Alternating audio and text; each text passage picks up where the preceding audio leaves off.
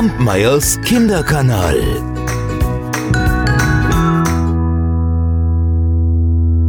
Vor langer, langer Zeit, lange bevor es an den Ufern des großen Sklavensees Menschen gab, da lebten alle Tiere friedlich zusammen. Sie redeten eine gemeinsame Sprache und halfen einander, wann immer es nötig war. Es gab ausreichend Nahrung für alle, niemand hatte Not. Bis zu jenem Winter. Es war ein harter, ein kalter Winter gewesen, und alle sehnten den Frühling herbei. Doch der ließ auf sich warten. Noch immer herrschten Eis und Kälte. Es schneite und schneite und schneite. Bald bedeckte der Schnee die ganze Erde, selbst die starken Tannen hatten Mühe, sich gegen die Winterstürme zu wehren. Die ewige Dunkelheit wollte kein Ende nehmen. Wo war denn die Sonne? Die Tiere machten sich große Sorgen. Viele waren bereits gestorben, weil sie keine Nahrung mehr fanden. Da beschlossen die Überlebenden, eine Abordnung in den Himmel zu schicken. Diese Abordnung sollte nachsehen, wohin die Sonne verschwunden war.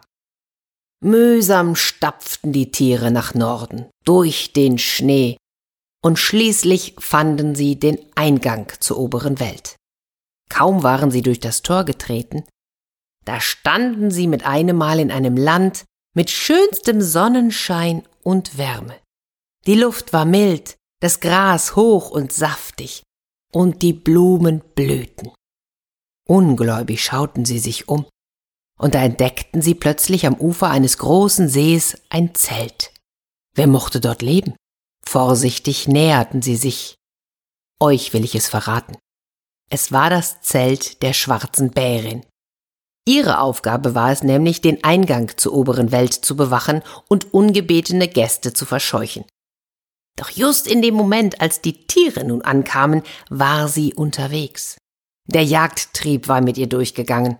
Es war doch die Zeit der großen Wanderung und täglich strömten Herden von Karibus über die schmale Stelle am See, dort wo die Ufer sich beinahe berührten. Und dort hockte nun auch die schwarze Bärin und hoffte auf fette Beute. Ihre drei Kinder hatte sie im Zelt zurückgelassen und ihnen eingeschärft, dass sie den heiligen Medizinbeutel bewachen sollten. Denn darin war ein großer Zauber enthalten, der durfte nicht in fremde und falsche Hände geraten. Als die Tiere nun vorsichtig ihren Kopf in den Zelteingang steckten, da erblickten sie auch diesen Medizinbeutel. Was da wohl drin war? Ob sie ihn öffnen durften? Doch selbst der alte Elch hatte Respekt und traute sich nicht. Da erblickten sie drei kleine Bären, die zusammengekauert in einer Ecke hockten und leise knurrten. Mit einem Mal da vernahmen sie aus der Ferne ein tiefes Brüllen. Oh, die Bärin kommt, nichts wie weg, riefen die Tiere und verließen das Zelt. Doch dann sahen sie, dass die Bärin so gebrüllt hatte, weil sie die Karibus angriff. Da hatten die anderen Mitleid mit den Karibus und überlegten, wie sie ihnen helfen konnten.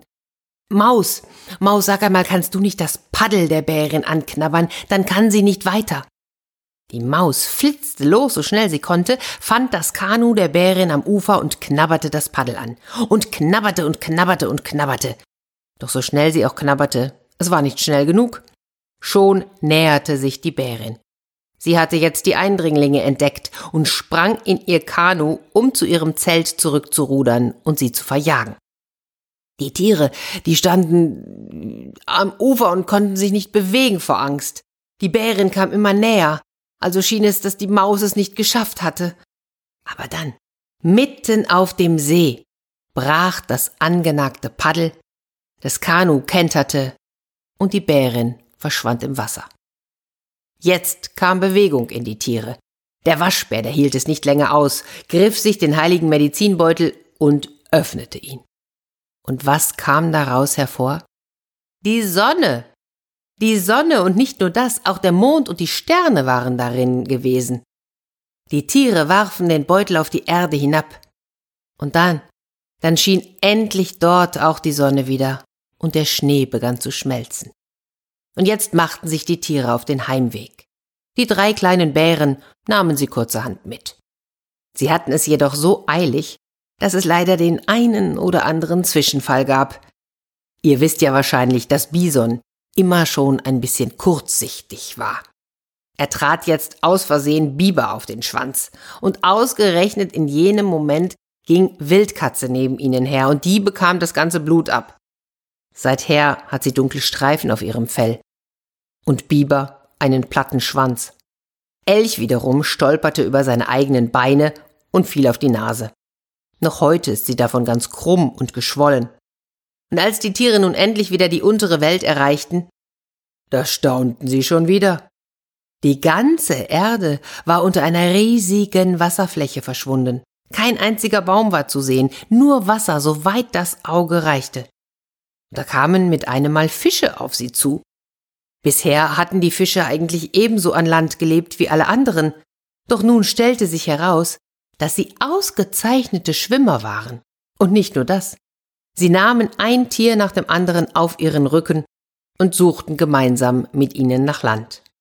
Die Enten wiederum, die ließen nicht davon ab und die tauchten ihre Köpfe immer und immer wieder unter Wasser, um das Land wieder hochzuziehen. Das tun sie übrigens bis heute noch. Achtet mal drauf. Irgendwann wurden die Fische müde. Da schickten sie die Vögel aus, um Ausschau zu halten. Und tatsächlich, es war das Schneehuhn, das schließlich als erstes trockenes Land entdeckte. Und zur Belohnung bekam es zwei Kleider, ein weißes für den Winter und ein braunes für den Sommer. Am Ufer da standen die zurückgebliebenen Tiere und die freuten sich, begrüßten die Abordnung und alle fielen sich in die Arme und feierten ein Willkommensfest. Nach und nach schwand auch das Wasser. Doch das alte Leben wollte sich nicht wieder einstellen. Jedes Tier zog in eine Gegend, die ihm besonders gut gefiel. Die Fische blieben im Wasser, der Biber lieber mitten im See, damit ihn niemand wegen seines platten Schwanzes auslachen konnte, und der Elch zog in die Sümpfe, um seine Nase zu kühlen. Ihre gemeinsame Sprache haben sie vergessen. Doch von dem Abenteuer mit der schwarzen Bärin, ja, da wird bis heute in so manch einem Nest oder in manch einer Höhle erzählt. Als Mensch muss man allerdings genau hinhören, um diese Geschichte zu verstehen. Kampmeyers Kinderkanal.